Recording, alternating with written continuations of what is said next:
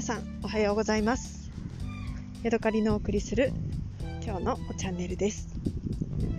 私の住んでいるですね滋賀県ではですね今ちょうど桜が満開な、えー、季節になっています。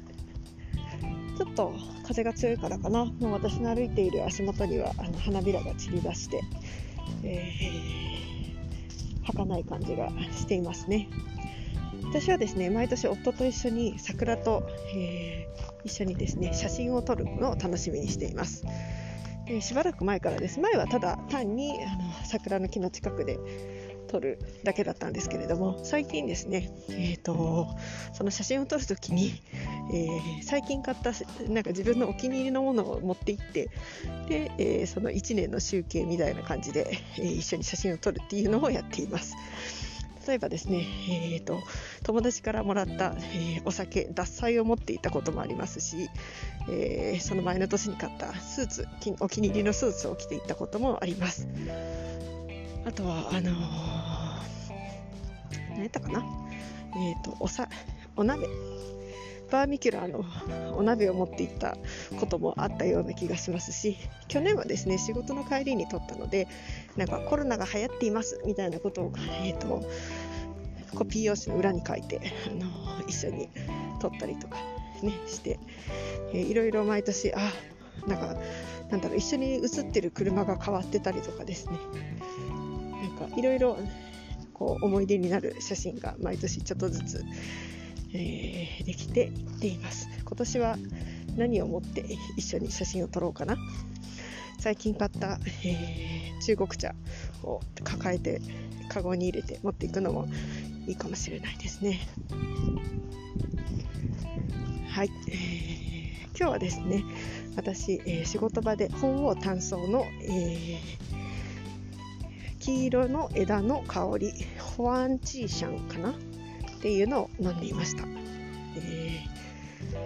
ー、なんかですね朝から気持ちの重たい仕事がたくさん山積みになっていましてなんかその気分を変えたくて、えー、お茶をガブ飲みしながら仕事をしました。いつもはですね夕方までお茶が、えー、マグカップに入れたお茶が残っちゃうんですけれども、まあ、ガブガブ飲みしたせいかお昼でなくなったので、えー、改めて気分転換したいなと思ってお昼ご飯を食べ終わった後にですねコーヒーを入れて飲みました。これはですね1杯分のドリップパックになっているあのものをですね、えー、職場のポットからお湯を注いで入れました、え